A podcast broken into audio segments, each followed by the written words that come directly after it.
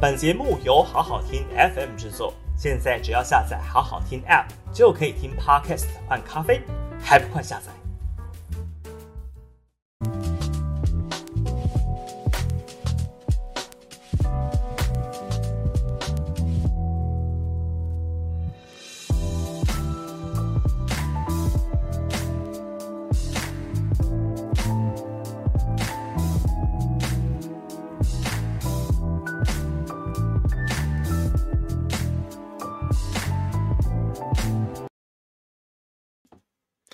？Hello，欢迎大家今天来到我们的下班不远了。对不起，我今天又因为内湖的塞车哈，所以我卡在路上。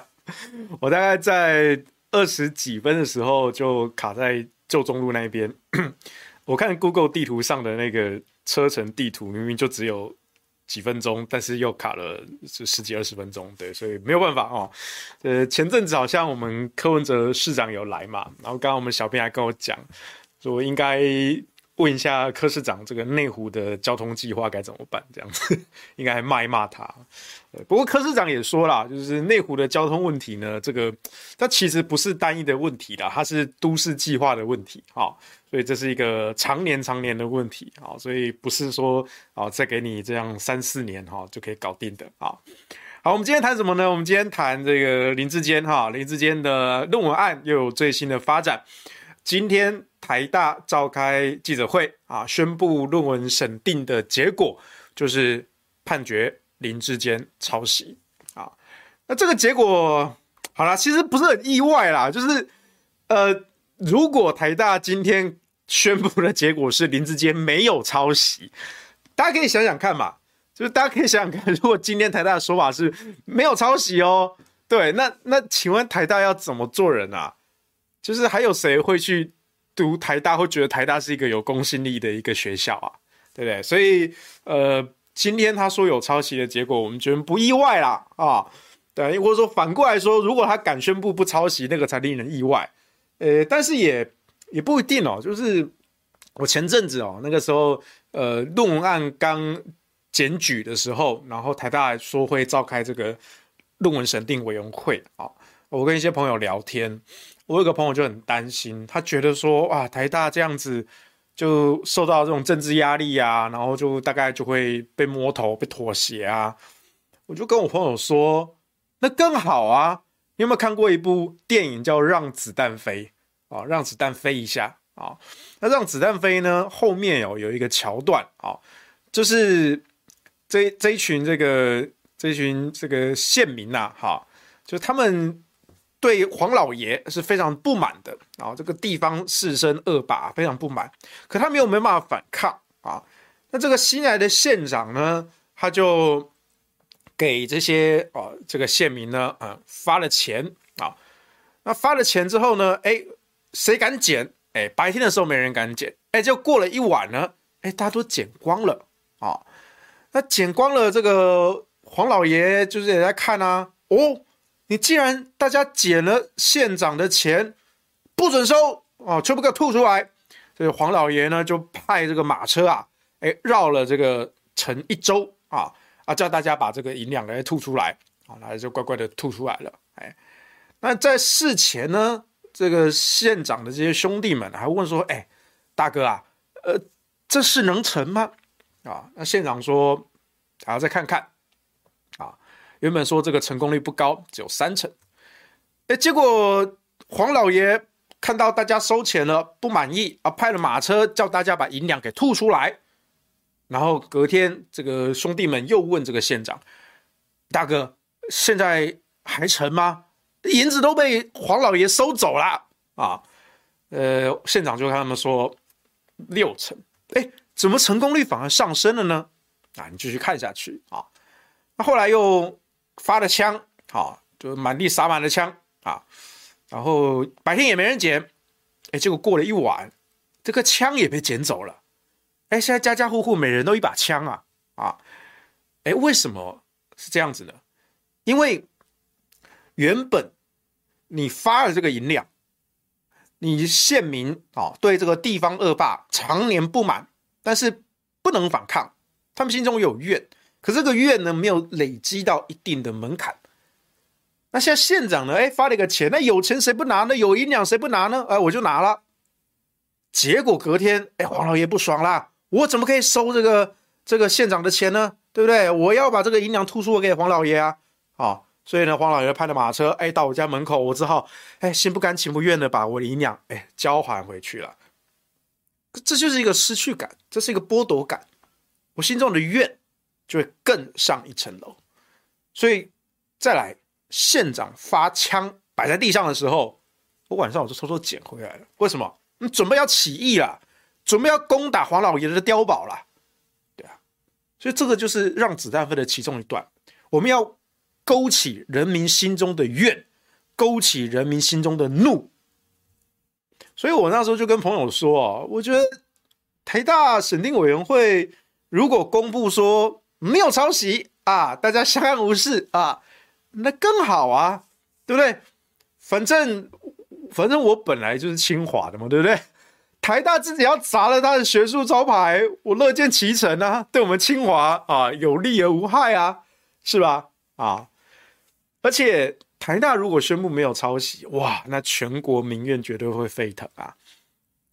姑且不说一般社会大众啊，你光台大那些校友啊，我说正常的啊，不是那些脑子已经被绿色墨汁给浸泡啊腐蚀掉的啊，那个先例外啊。我说正常的台大校友。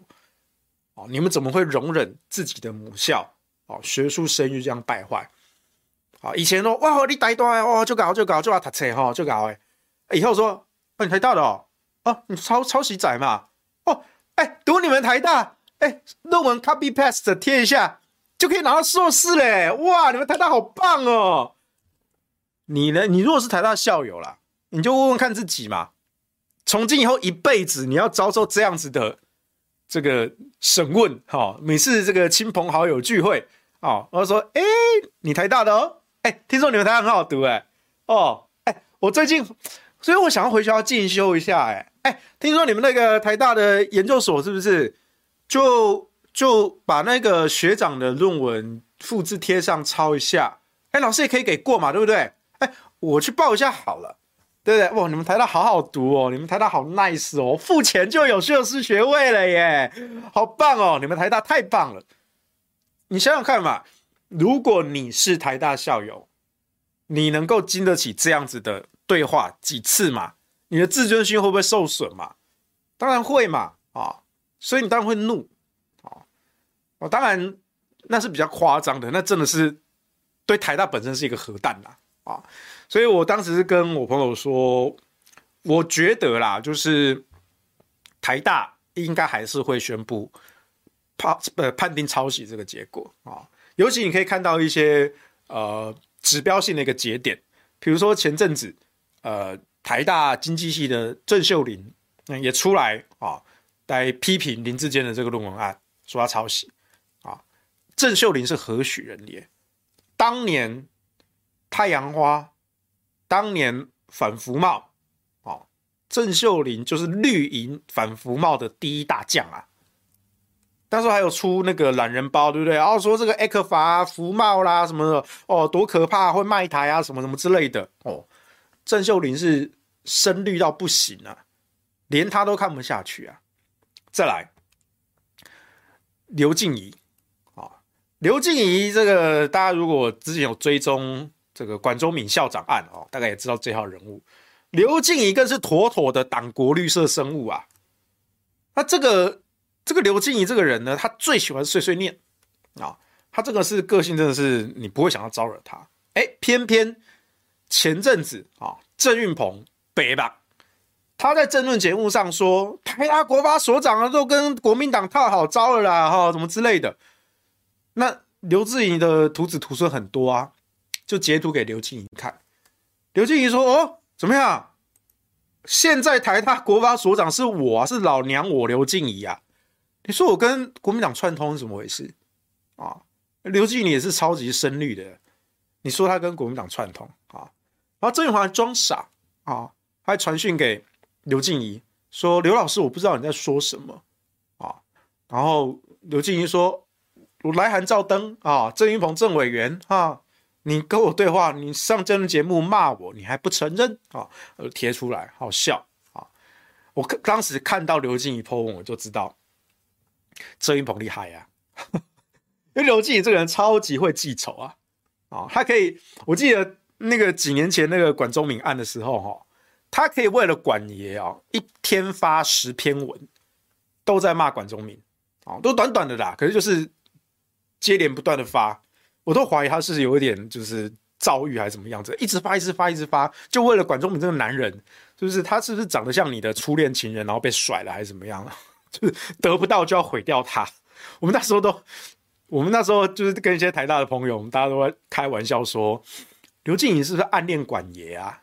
对不对？当年可能追不到，然后就就这样心心毁掉他。当然是很夸张，我记得我记得还不只是一天十篇文呢。我记得我们那时候有一小段期间，我们还去统计刘静怡每天发文骂管爷的篇数。我记得其实有一次好像有一天到将近二十篇，对，哦，反正一天十篇是基本起跳了。哦，那刘静怡当年真是超级疯，所以我们上次看到 这个郑云鹏哦，白目去招惹刘静怡哦，我就觉得说啊，厉害啊，厉害啊啊！而且你可以看出，连刘静怡这种。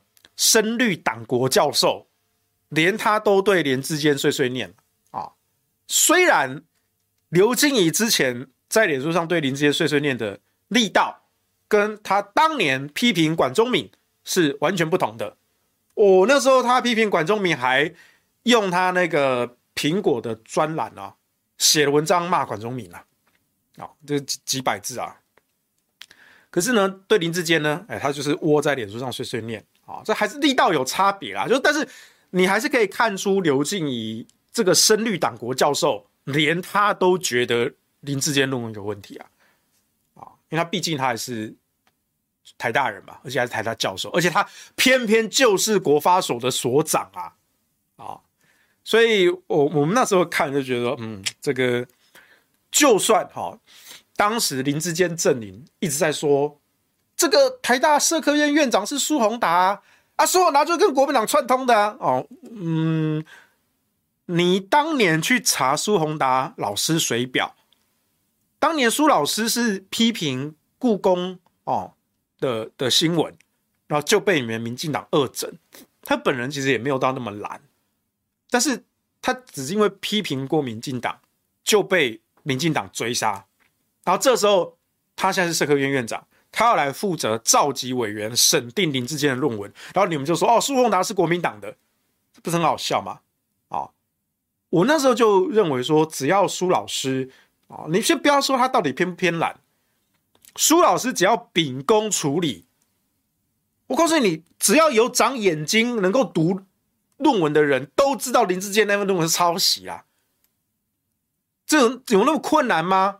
大段大段的。全部都是一样的，连错字都一模一样，拼错字的、多写字的、图表数据的都一模一样。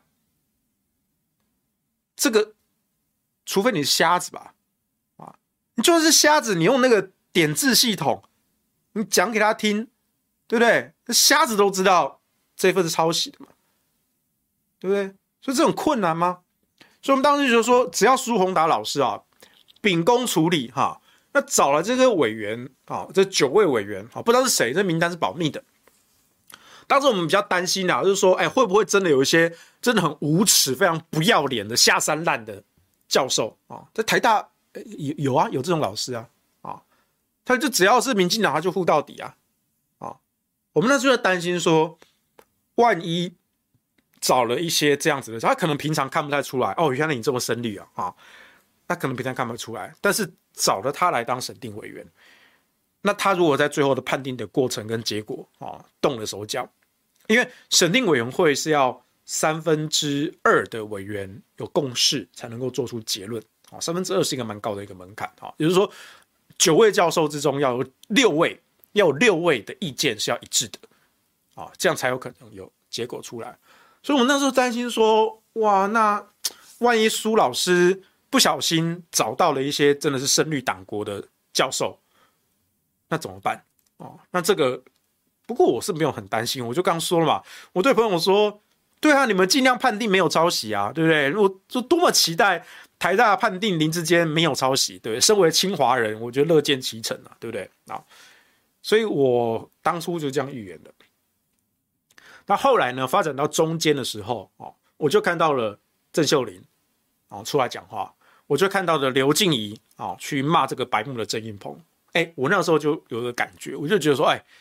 你看哦，连这种深绿的教授都看不太下去了哦，啊，所以我相信啊，这个苏老师找的九位委员啊，无论他们的蓝绿政治立场啊，就算是偏绿的，我大概也觉得他们大概也看不下去的，因为连深绿的郑秀玲跟刘静怡都这样子了哦，那我觉得就板上钉钉的啊，林志坚你大概就就就逃不了了啊，就逃不了了啊，所以我就觉得非常有趣啊，今天这个 台大。这个宣布这个审定这个结果哈，啊，当然这件事当然要切切两块哈，一块叫做学术上的判定啊，一块叫做政治上的攻防啊。学术上的判定，我觉得应该已经一锤定音了啊，一锤定音了啊。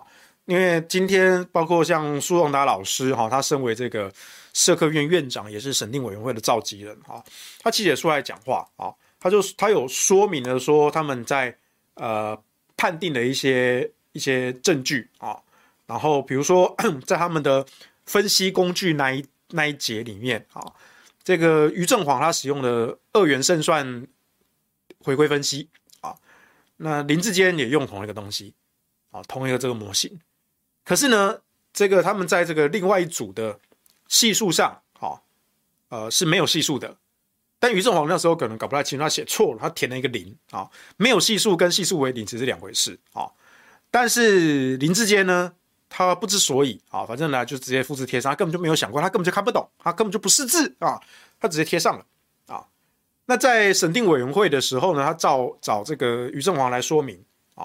于正煌也清楚的交代啊，他当初为什么会写错啊？他当初真的这样以为，或者说他当初真的有拼错字啊？或者说他他用的统计模型、统计方法是什么的？于正煌都对答如流。为什么？因为你整理文献，然后基本的研究方法，这个是每一个研究生的基本功。你但凡经历过那个阶段啊，你都有一个能力去对你自己的著作说出说明，这是你专精的啊。你花了一年多两年的时间啊，写这份论文，这是你的心血啊。就算可能隔了几年的时间，你大概都还可以记得啊。尤其是其实于正煌他现在还是呃国法所的博士生，他还是博士生，所以他其实并没有离开这个领域。所以对他来说，他当然可以对答如流。对我自己写的论文，我可以对答如流啊。可是对林志坚来说，不是啊，那论文不是他写的。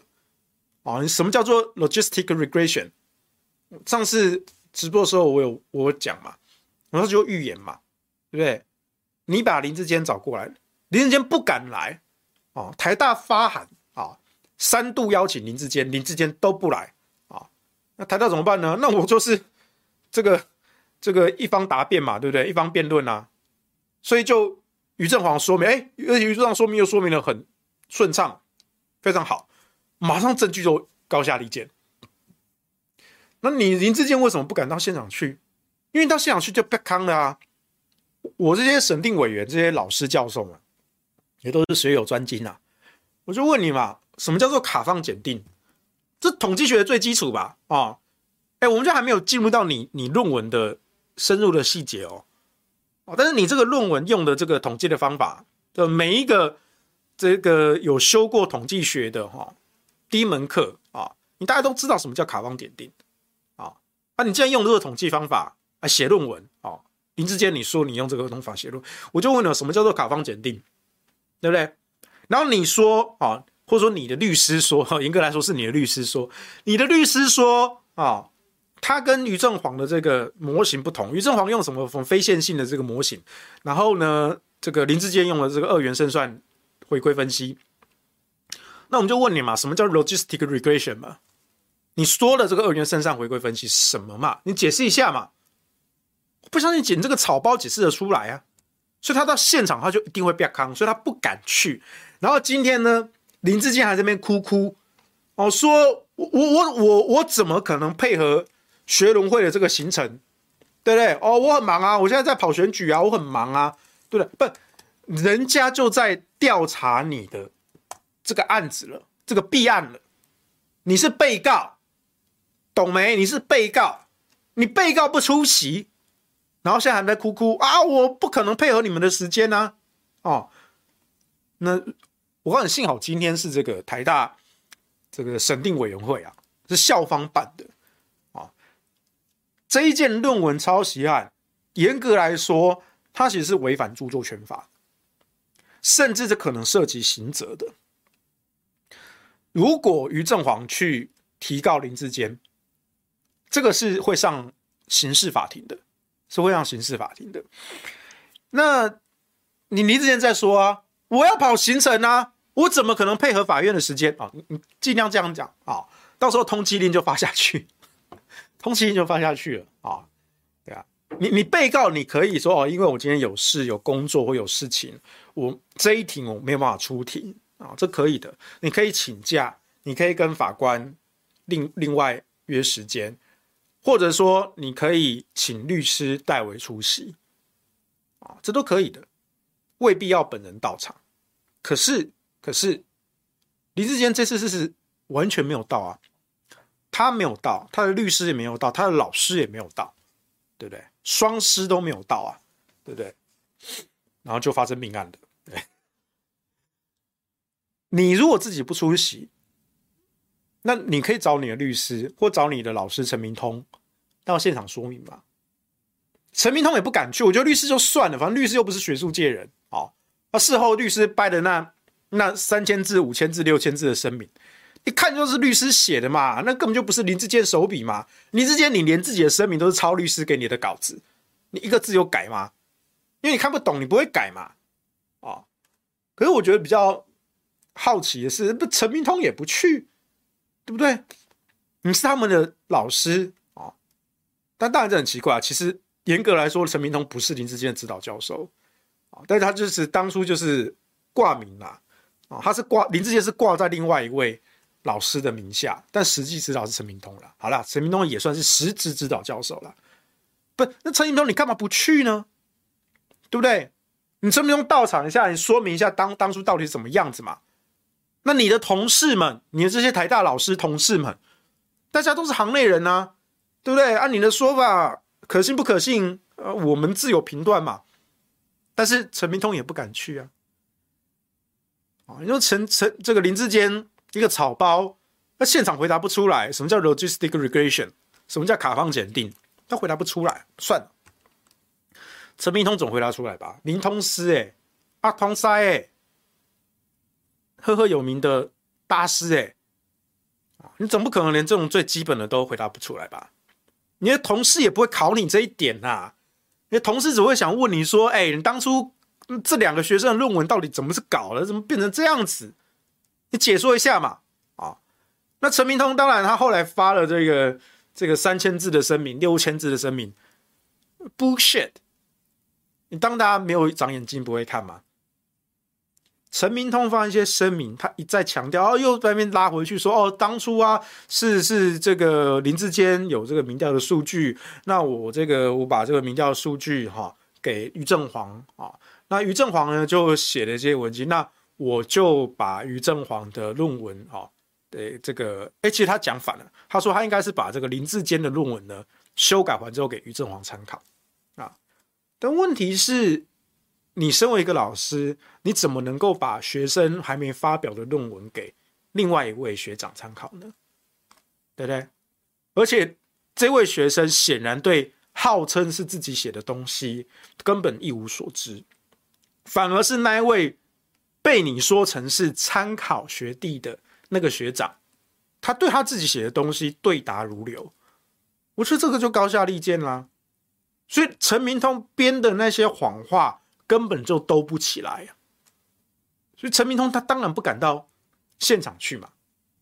对啊，所以今天哦，那当然稍早这个 林志坚的律师哈，呃，又发表了这个四点声明，又发表了这个。几千字，哎，你们这些律师真的很没有用，你知道吗？哦，民进党的律师没有一个能打的，啊，我想我也很有资格讲这句话，因为我是真的在法庭上跟民党律师交手过好几次啊。民党律师本职学能素养就很烂，跟林志坚的研究能力一样烂了。啊，黄帝颖，黄帝颖写的什么烂声明？哎，黄帝颖，你的律师牌照是几根鸡腿换来的啦？写这种声明，一直在跳针，对不对？哦，写了几千字，我告诉你啊，你你以为现在人不太读长文章是不是？哦，看到你写几千字就会被吓到了。我帮大家白话翻译一下啊。今天林志坚委任的这个黄帝颖律师啊，这个民进民进党御用大律师啊啊，他发表了四点声明。第一点啊，说苏宏达没有依法回避，所以呢没有办法确保学伦会组织跟程序的公正客观啊啊叭叭叭叭讲一大堆。的问题就在于说，苏宏达这个人，你凭什么认为他是偏颇的？哟，因为你们民进党以前查过他水表啊，哦，所以你现在害怕苏宏达挟怨报复？不，人家人家是被查水表，欸，哎，人家被查水表。当然你说他心中没有怨，他心中肯定是有怨的啊。可是他今天他是社科院院长，而且再讲一次，林志健的论文。你只要有眼睛会识字，都看出来那是抄袭啊！不用苏宏达多说什么，苏宏达只要负责把九位委员找齐开会，一大家一看就知道，连深绿的教授都看不下去啊！所以你你这一第一点这两大段哦，这样大概就几百字了，全部都是废文啊！他花了几百次的时间一直在讲说哦，这个苏宏达先有立场啊，哦，我觉得这是他的丑闻啊，没有回避啊，哦，所以苏宏达不单纯呐，哦，然后他这个是很偏颇啊，或有公正问题啊，不不，讲一大堆废文，就跟你的能力一样废。黄帝颖。第二点，黄帝颖说学伦会审定违反行政程序法第九条规定客观义务，好。这点比较拗口啊，这点就是非常非常律师的写法啊，抓一个常人看不太懂啊，事实上对案情也无关紧要的凑字数。我告诉你，这一段叫凑字数啊，为什么呢？一看就知道，第一个他引用了一个比较冷僻的东西啊，这个不是案情的重点。第二个，他只写了三行一小段啊。跟上一段比起来，那个篇幅大幅缩，代表说这一点以律师的写作逻辑，他当时思考应该说：哎，我我再凑个一点啊，行政程序法第九条好像可以用哈，但是好像又没有办法阐述太多啊，不管了，我列上去啊，多引用一条法律，让自己看起来比较站得住脚，这个就是弱势方的律师习惯的做法啦。我上次就已经写了文章去剖析。林志坚啊，其实是黄定颖写给他那个声明，剖析那个其实是律师写的。为什么？因为有太多律师写作的痕迹，而且其中有好几点就是弱势方的律师惯用的手法。你书状看多了，你大家就看出那种俗辣律师快要打书的时候会写出说会掰出什么东西来。不巧本人就看过很多，所以一看就知道，哦，皇帝那个写法就是硬掰了啊。今天又来一次啊！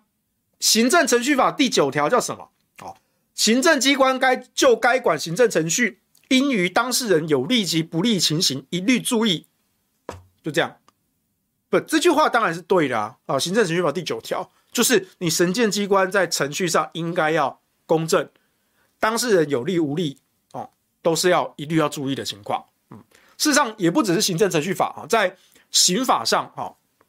刑事诉讼法里面啊，对检察官的规范其实也是的。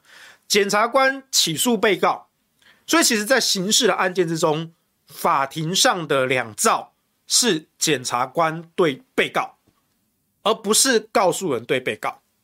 哦，因为发起这个起诉的这个主体是检察官，告诉人是提起这个案子，啊，交由检察官侦办。检察官侦办之后发现，哎，他确实违反了国家的刑法。所以我是以国家的立场提起公诉，所以其实，在法庭上对照双方是检察官对被告。那在对检察官的规范里面，其实也有一点要注意说，虽然检察官跟被告是对立的，可是其实检察官也有义务，应于当事人有利及不利的情形，一律注意。就说，如果检察官我虽然起诉了，好，向法院请求说判对方有罪，可是在过程中，哎，我检察官发现说，哎，好像有一些对被告有利的证据我忽略了，那这个证据呢，哎，确实会影响到我的判决。好，这个时候一个有良心的检察官，我说是有良心的哈，理论上他必须要注意说，哎，呃，我之前忽视忽略了这件事情，好，那确实我可能。斟酌的，我也会向法官提出说，是不是从轻量刑，或甚至是哎，在过程中发现了被告其实是无罪的证据，这时候其实检察官是可以撤回的，哦，是可以撤回的，但是这个情况上很少，因为我之前看过一些检检察官写文章，他说他们考核有规定啦，就是如果你是因为这样子发现而撤回的话，好像在考绩上会被。会被打打打扣分这样子啊，所以大多数的检察官，就算发现了对被告有利的证据，就了不起就是可能重新量刑啊，啊，但他不会承认自己的错误啊，就是诉讼会继续走下去啊。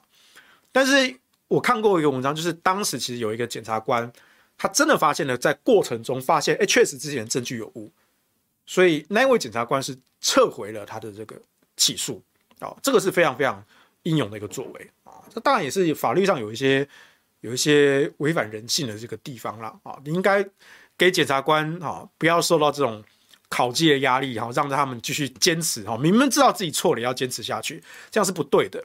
这样就跟这个刑法对检察官的这个规范哈，对被告有利的情形，你也要一律注意，对这一点就是抵触的。好，所以这一点其实并没有什么。太了不起的，本来就是嘛，你就是对当事人有利不利的情况，你都要注意啊。好，那他说什么呢？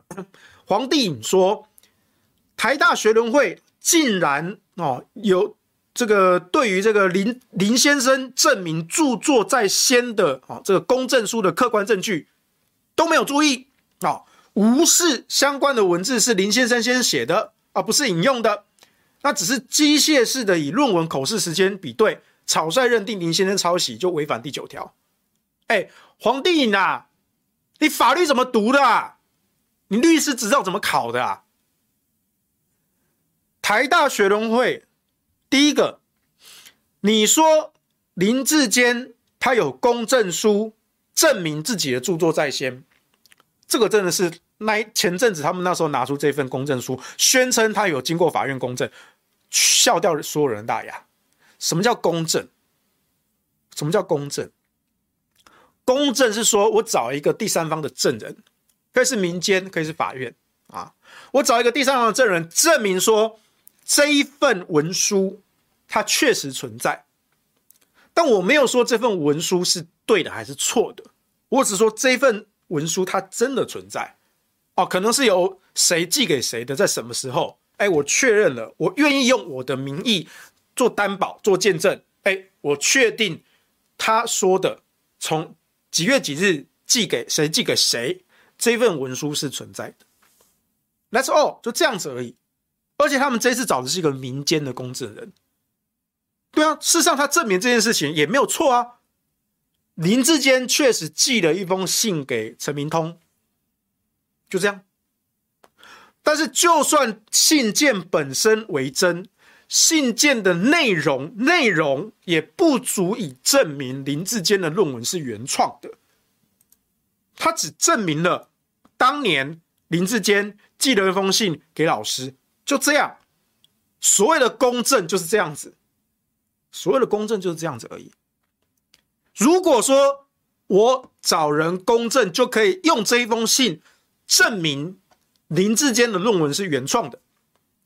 那我们不需要法院判决啊，对不对？你公证一下，就你说了算啊。对，你都已经证明了你是原创，你不可能抄袭啊，你无罪啊，你最大啊。那我们还要诉讼干什么？我们还要法官干什么？还要法院干什么？一般人犯这个错误就算了，一般人可能很不太理解这种诉讼程序，也不明白什么叫做公正或者是证据的效力。算了。黄帝，你是律师哎，黄帝，你律师执照要不要缴回去啦？律师界有你这种人，真的很丢脸呢，真的很丢脸啊！这不是我在讲，是你的律师同行们在讲啊。不是律师这个圈子，其实尤其这种社会注目的案件，这些律师其实也平常我会看新闻，而且律师又不太像法官，法官是真的必须要保持中立啊、哦，所以他们不会对社会新闻、实事案件发表什么意见啊、私下也不太行，除非真的很熟很熟，然后确定说真的不能说，因为这会让人家质疑你法官的公正性。但是律师就比较自由一点啊、律师是比较自由一点的。那律师看到新闻，哎，哇，这个林志坚论文案，哇，搞到台大这样子哦，这，那哇，林志坚的律师哈、哦，这个律师团队哈、发声明哈、哦，可是你的律师同行都在看啊，黄帝颖啊，你写的什么烂声明，连你的同行都看不下去啊，大家都在问说你的律师执照到底怎么考的，法律条文读成这个样子，声明写成这个样子，黄帝颖啊，你们民进党都没有人哦。都不想讲你哎！我现在我讲的是整个民进党，有没有一个能看的律师啊？弱爆了！前阵子你你帮林志坚代写的那几千字的声明，我那时候到你的脸书留一句话，我就问一个问题，哦，就一句话而已。然后呢，黄帝你就装死啊，后来就还上了新闻，因为黄帝他非常自豪，他写了这几千字的声明。哦，贴在他的这个脸书上，然后我就下面戳了一个问题，哦，我就问他说：“那为什么林志坚不到现场说明呢？”啊，这个 logistic regression 啊，然后黄帝颖就沉默了。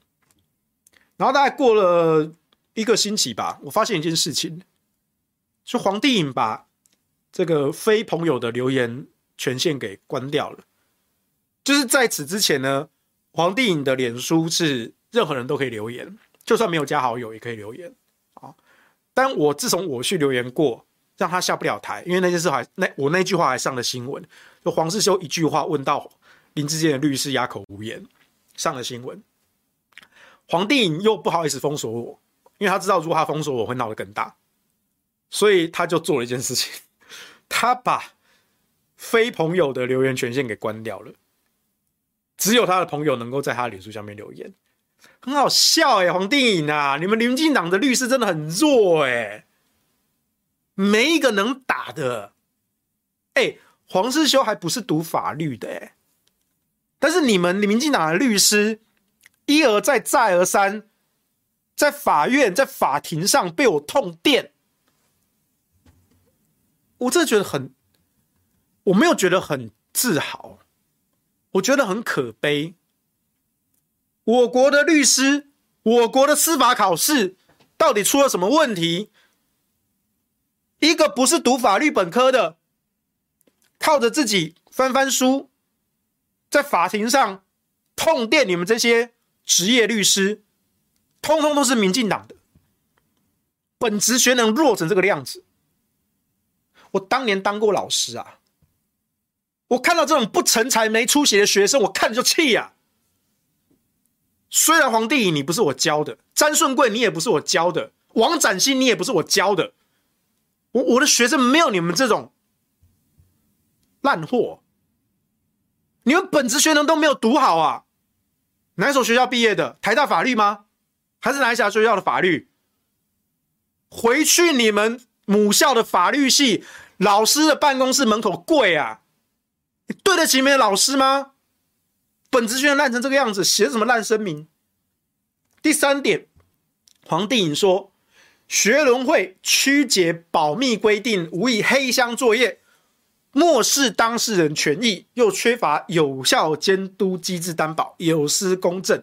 好，那怎么回事呢？哈，就是说，哈，台大这个学伦会，哈，学术伦理委员会，哈，它其实是 当事人是要保密的，然后呢，他说：“哈，黄帝颖说，这一次这个学伦会的委员会呢，啊，那除了这个院长，还有这个系所的主管是当然成员，那其他的这些相关的委员，哈，邀请了校内外的这个公正学者专家，都是院长临聘的啊。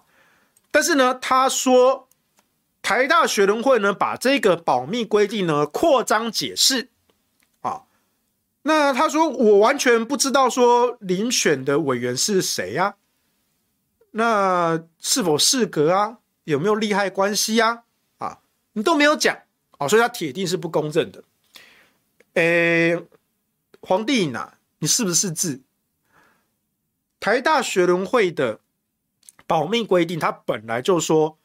审查委员会这相关的委员是保密的，当然他他玩了一个文字游戏，他说哦好，你你委员保密，但你遴选委员的委员不应该保密吧？哦，审定委员要保密，遴选委员不能够保密，啊，这是一个文字游戏啊，这是一个文字游戏啊，所谓的遴选委员是什么？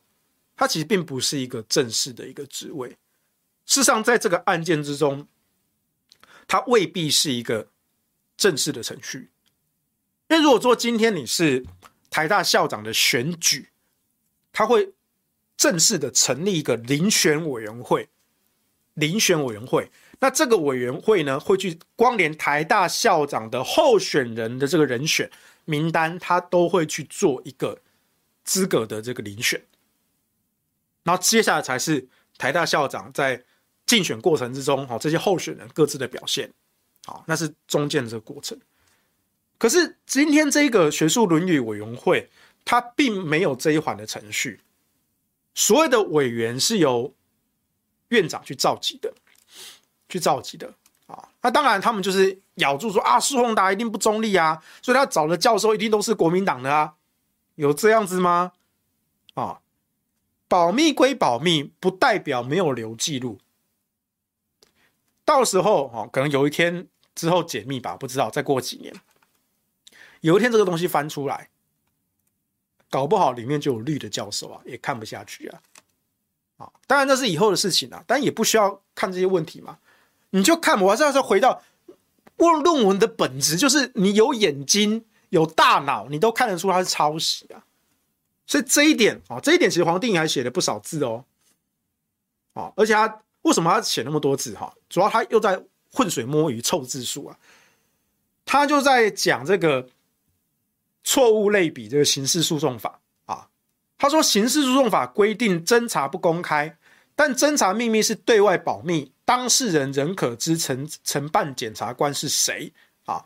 调查过程如果偏颇情形，当事人仍有异议或申请回避等程序救济机制，这是一个错误类比。因为侦查不公开，它约束的是这一些有国家公权力的检察官跟调查人员，他透过国家公权力，他可以得到一些社会第三方外部得不到的资讯。那在侦查过程中，为了避免影响案情的判决。这些资料是要保密的。当然，你可以说，当事人就算在侦查过程，他还是可以知道承办的检察官是谁。可以，你可以知道。我们也让你知道啦，在台大学伦会的承办的最召集人是谁？苏宏达。你已经知道了，你已经知道了。那检察官去召集这些调查局的人员。对案情进行侦办，你会知道那些调查局人员或是警方人员的姓名吗？你不会，你不会啊。所以你要跟我讲什么刑事诉讼法侦查不公开？黄帝颖，你没读书啊？你有没有打过刑法的官司啊？我要是你的当事人，马上就解除委任了啊。这什么烂律师，连刑事诉讼法都没读过。哦，有啦，你读过了，你读过一遍了，看到几个字就乱开枪了。刑事诉讼法这个类比是错的。你拿了这个刑事诉讼法说侦查不公开，你说你至少可以知道承办检察官是谁。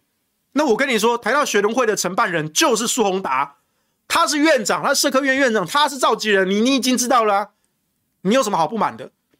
你举证的刑事诉讼法规定侦查不公开。完完全全证明了台大这一次的做法是正确的。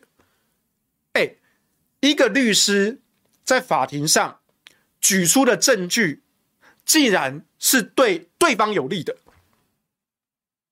这个这法法官看了都会笑，你知道吗？但这种情况不罕见，因为很多三流律师在法庭上就会犯这种错误。他自以为啊，想了一个辩论的一个方法，或是狡辩的一个技巧啊，在法庭上哦灵机应变使出来，结果对方的不管是诉讼代理人、律师啊，或是对方的当事人，那脑筋动得比你还快。那想一想，哎，不对啊！根据对照律师的这个说法，那我方这样这样的主张是是反而被证明是对的啊。这件事情为什么我们那么清楚？因为我打过了其中一个诉讼，我就是用这种招数啊。对方的律师啊，突然提他突袭性的提了一个证据，我们之前没看过啊。他突袭性提一个证据，然后呢，我看了一看，呃，确实没有看过。可是我快速的，我这个人阅读能阅读速度比较快啊，快速的扫过他递上来这两三页的东西，一看，哎，不对，那个你提出的这一份。证据哈，他后面几行不就证明我说的是对的吗？他后面几行说的就跟我说的是一样的啊。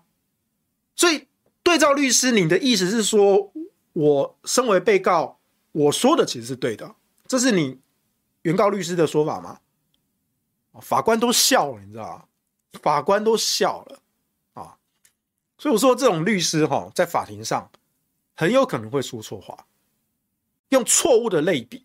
就会被人家抓到你的小辫子啊，所以这个其实非常考验你的辩论能力、你的思考能力，还有你的临场应应变的能力。对不起啊，我们的应变速度就是比你快啊，我们的思考能力就是比你强啊。但你是职业律师诶，你是收钱办事诶，你是拿人家委任费出庭辩论的诶。啊，我是被告，而且我也不是读法律的，我也不是律师。然后呢？我的法律观念还比你强，这样对吗？黄帝颖、王展新、詹顺贵，这样对吗？你们在读法律的，拜托一下，回家多读书，回你学校的老师办公室前去跪，詹顺贵沾上权力就下跪。所以这边讲一大堆哦，这个黄帝又提了行政程序法第三十二条，公务员回避。回避什么？回避什么？苏宏达为什么要回避？因为过去我们民进党恶搞过他，整过他，所以我们担心苏宏达小人报复，所以要回避。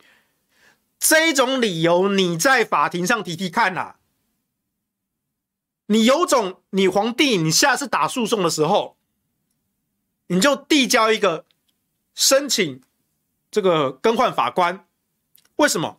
因为我认为这个法官过去我们民进党整过他，所以这个法官可能对我们这个民进党案件判决不利，所以我要换掉。皇帝，你有种去法院提这种声明呐、你看法官会不会当场驳回啊？这什么烂理由？申请回避不是这样用的，回去多读书啊！然后皇帝这一点申请回避又写了一大段。又写一大段啊，所以这就写作的架构来说，其实黄帝颖这篇也写的蛮烂的哈。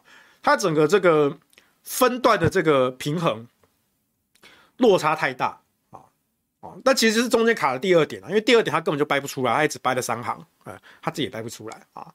然后第一段跟第三段都写的很长啊，啊，第四段又写的很短啊。不过第四段一点都不重要啊，因为第四段只是结结论啊。黄定颖写的第四段结论说。学伦会的组织跟程序公正客观有疑，却有撤销学位的权限，违反比例原则。黄定颖，你知道什么叫比例原则吗？你知道什么叫比例原则吗？他说学伦会有撤销学位的权限，是违反比例原则的。那我反过来问一个问题，皇帝，请问台大校方？哪一个组织、哪一个阶级有撤销学位的权限？我今天为了林志坚一个学生的论文抄袭案，我是由台大社会科学院的院长担任召集人，组成这个学术伦理审查委员会来审定你的论文。也就是说，它至少是院级的，院级的。台大校方校级是第一级最大，院级是第二大。哦，难道你的意思是说，今天台湾大学要召开一个不只是社科院，要把理工、医学、电机、生科、资管全部都找过来，开一个校级的审定委员会，而且还不够？你说？这个审定委员呢，名单保密，这个有失公正客观，所以通通要公开，让大家都知道。然后你又说，哦，这个召集人找了这些委员，可能名单太偏颇啊啊，这个有失公正，所以我们大家都都要参与啊。所以呢，我这边提一个黄帝颖律师会喜欢的一个主张。黄帝颖律师的意思是说。我们应该要召开一个台湾大学全体公审林志坚论文大会，对不对？又是全校都参与，啊，而且又没有审定委员的问题，啊，我全校都来，对不对？好，校友也来，对不对？好，或是在校生也来，毕业生也来，通通都来，大一新生也来，让他们看看他的学长姐是怎么干的啊！而且全程公开。林志坚同志，请你上台进行自我批评。你敢来吗？你敢来吗？所以黄定颖律师，你要就是公审嘛？太好了，我们也想要公审啊！你还记不记得当初赵少康哦，他开第一枪，赵少康那时候就说，因为那时候我们很担心说，他找就是这个审定委员会找这个委员有没有可能找到那种绿色党国教授？哦，你找了什么刘静怡啊，什么或是什么这个那个严觉安啊什么的进来啊？大家担心说那个审定会不会偏颇？好，但是后来我们看到连刘静怡都看不下去了，啊，严觉安是没讲话了啊，刘静怡都看不下去，所以我们那时候觉得，哎，连深绿的教授都看不下去，那大概大概没有什么没有什么疑问的啊。那你要开公审可以啊，黄帝颖还是林志坚，你想要让台大开公审，我们最喜欢的，对不对？中国人最喜欢搞这一套嘛，对不对？在大学的时候，在大学院校里面开这个批斗大会、公审大会，中国人上个世纪就干过了，太爽了，最喜欢这种血流成河的场面了。黄帝颖，你的意思是这样子吗？对不对？不，不然黄帝，你告诉我嘛，学龙会这个组织有撤销学位的权限，违反比例原则。那请问什么样的组织有撤销学位的权限才不违反比例原则？公审大会吗？对不对？啊，比如说啊，今天啊，国民党啊，党中央啊，要开除一个人党党籍啊，可能党主席决定了啊，党主席决定不够啊，这个这个违反程序啊，所以呢，要由中常会决定。中常会决定之后，哎，当事人也不服啊，所以这个中常会也只是这个派系把持啊。啊，所以呢，我们应该要召开诶这个党代表大会啊，全体党代表大会啊，才能够决定啊，全体党代表大会，呃，不对啊，这个全体党代表会这些党代表都是被派系控制的哦，不行，要全体党员大会啊，那这样子无限上纲下去，那是不是我要开除一个党员，我甚至要召开全体国民投票，我搞个公投才能开除一个党员？皇帝，你是这样意思吗？我没有意见哦，我先说我没有意见哦。我们最喜欢这种血流成河的场面哦。我们就让台湾大学召开一个全体校友、师生啊，连工友啊，工友北北，你把他找，我们连校犬都找过来，对不对？啊，请这个校犬小花哈，用他的这个脚掌啊盖啊，到底林智坚是有抄还没抄？盖啊，好不好？太好了，我们最喜欢这样做了。不然嘛，对不对？那不然谁有这个撤销学学位的权限嘛？你你总得有一个哦？难道是黄帝颖的逻辑是说，你台大任何一个组织，只要有这个撤销学位的权限了，就是违反比例原则？所以，我们林志坚阵营的主张就是，台大应该要成立一个组织来审查这个论文案，但是呢，都不能够有撤销学位的权限。这好像，这就好像说，我认为哈，我国应该要有一个司法的单位去审理我们所有的诉讼案啊啊，根据国外的叫法，它应该叫做法院啊。不过呢，任何这些法院的组织呢，它可以是审理，可是它不能够有判人有罪跟判刑的权限。那我们要司法干什么？那我们要司法干什么？这又好像我定了一条法律，定了一部法律。这法律呢，规定说哪些能做，哪些不能做啊？结果你不能做的这些条文违反了，犯法了，怎么办呢？哎，没有法则。你看到这个法律后半，哎，没了，没有法则。所以犯法了怎么办呢？呃，不怎么办？因为没有处罚的法则。对，你犯法了，对对，你犯法了，这不会怎么样。不，那你这条法律就形同虚设啊！啊，呃，当然了，我国的法律其实存在蛮多这种，因为在行政行政程序的这个部分啊，很多政府机关它规定政府机关应该应该要遵守什么样什么样的程序，什么样的法律规定，可是违反了怎么办？没讲。啊，违反了就去提行政诉讼啊！啊，行政诉讼如果赢了，那那政府就判赔给你啊。可是政府机关或是政府机关的负责人，可能是部长啊，他要负什么责任？他有刑责吗？他要下台吗？没有，哦，全部都是政治责任。但如果你遇上一个非常不要脸的一个家伙，他说老子就是犯法啊，对不对？那判就判啊，我还是当我的部长啊。我没有讲谁哦，因为太多个人啊，民党政府太多这种人了啊。我政府摆明就不跟你守法啊。在在这样的情况下，这个法律就形同虚设。所以黄定颖，你的律，你的意思是林志坚阵营主张不应该有撤销学位的权限，那不就形同虚设吗？这么烂的逻辑，你有脸拿出来哦？这么烂的逻辑啊！所以网友有注意到啊，因为我今天火力很猛，对不对？而且我今天火力其实集集中在黄帝颖身上啊？为什么？不是因为林志坚这个人，他的品格、他的能力，他就是个草包，而且是个说谎的草包。这我相信这一整天下来，有太多人在骂了啊！那小新也骂啊，凯强也骂，对不对？我们的好朋友，他们他们都是这些这些政治人物跟这些这个评论员的前辈们啊，他他们都骂过了啊！我当然要讲点不一样的嘛，对不对？啊，我最喜欢找律师的麻烦，对不对？我不止在法庭上找律师的麻烦啊，我还在媒体上找律师的麻烦。我最喜欢找律师的麻烦了。为什么？因为我痛恨这些不学无术的骗子啊！啊，你政客不学无术啊，我们看很多啦。那你律师你不学无术，你不是害了你的当事人啊？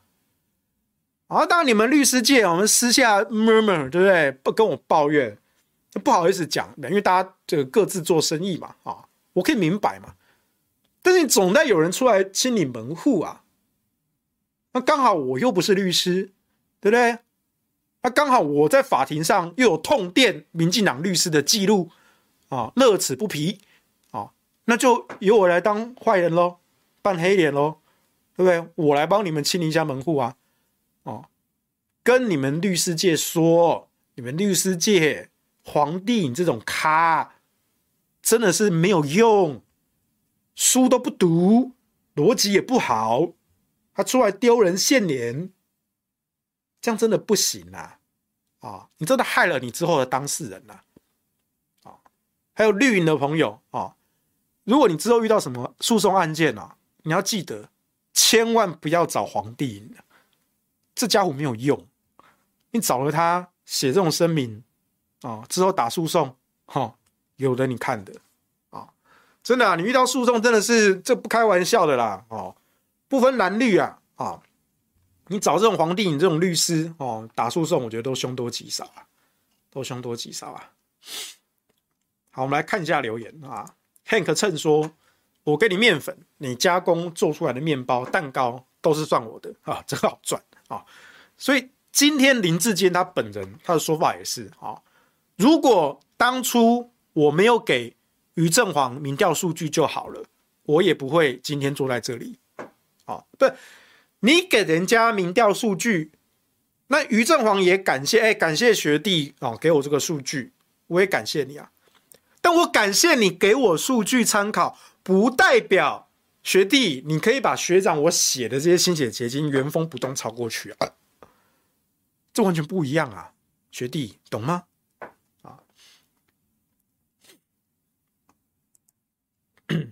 好，那个弓箭部队的这个 T 恤。那个谢克阳那边应该有做，五二我不知道五二要不要做，那我可以合出。好像明天那个克阳克阳会来，对，你们可以明天留言问他一下。哎，有人作假被逮到，还有脸脸皮颠倒黑白，这个国家真的完了。我我也是觉得很心痛啊，但是就我们要在绝望的逆境之中啊去。抓住最后一丝的光明，所以我们还在奋力的抵抗之中。啊，小智小时考试要作弊，长大论文用抄袭，老了直接印考卷。干妈对论文无感啊，设计就封存，人装没事就跑跑照啊，云豹假车。哎，对啊，今天那个蔡英文总统的行程哦，就有记者读访。就问他说：“哎，今天那个台大宣布林志坚论文抄袭哦。”蔡英文脸色铁青，不发一语，转身就走，真的是更笑登行体啊！不意外了啊！蔡英文就是这种性格啊！他们还在凹啊，对啊，那就让他凹嘛，对不对？反正小智打死不退嘛，不退最好啊，对不对？我们也我们也担心说，如果小智真的换换将选了，没有小智的生活，就像失去太阳一样。对不对？一点温暖都没有哦。要是换一个郑云鹏出来，郑云鹏就是一个很无聊的人呐、啊，对不对？除了搞钢弹以外，对不对？消费这些阿宅族群以外，郑云鹏要做什么？啊，有啦，郑云鹏会帮林志坚讲解他的论文。郑云鹏对论文的熟悉度比林志坚本人还要熟。嗯，对啊，这是鹏鹏，nice 鹏鹏。于正煌的初稿一月二十八就有了，林志坚的初稿二月一号才出来，对啊。然后他还寄了一封信，说：“我我有寄信给明通老师哦，我有公证哦，不，公证是公证，你确实当初有寄这封信，不代表你的这封信就能够证明什么。好，黄帝颖回去再搞清楚什么叫公证书的历史啊！啊，对啊，我留言都是开地球啊，啊，黄帝颖就孬啊，对不对？我留言一次把他问倒之后，然后他就关留言了，不是，这是那就不要开粉砖嘛，不要。”你也是一个公众人物好吗？黄帝，你是民进党御用大律师，你也是公众人物好吗？这很逊呢、怕人家讲就不要开脸书嘛。这律师真的很丢人，对啊，这律师太丢人了。黄帝啊，民进党律师真的没有一个能打的啦。好几个，其实黄帝也不是也不是特例啦。我败在我手下的我民进党律师有好几个，每一个都是这样不学无术。我真的，我真的再强调一次，不是我太厉害，我我没有感到自豪，我觉得可悲，因为我一个不是读法律的，我在法庭上都可以用法律观念痛电这些民进党律师，我觉得可悲啊！身为老师的悲哀哦，这个这个国家有一些不学无术的败类，我都觉得可悲，不读书嘴又秋，没错，太可恶啊！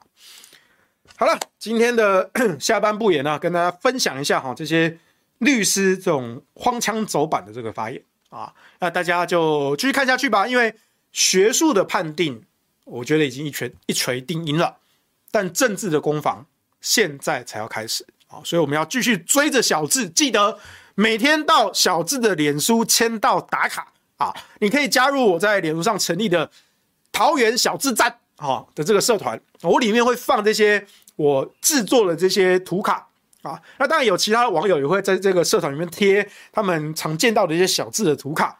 我们就用这些图卡，每一天到林志坚的脸书，好，给他签到，给他加油打气啊，小字赞啊，这样子啊，记得加入我们桃园小智站的这个社团，用图卡，用梗图，每天快快乐乐签到，快快乐乐打卡，快快乐乐跟小智并肩作战，好不好？呵。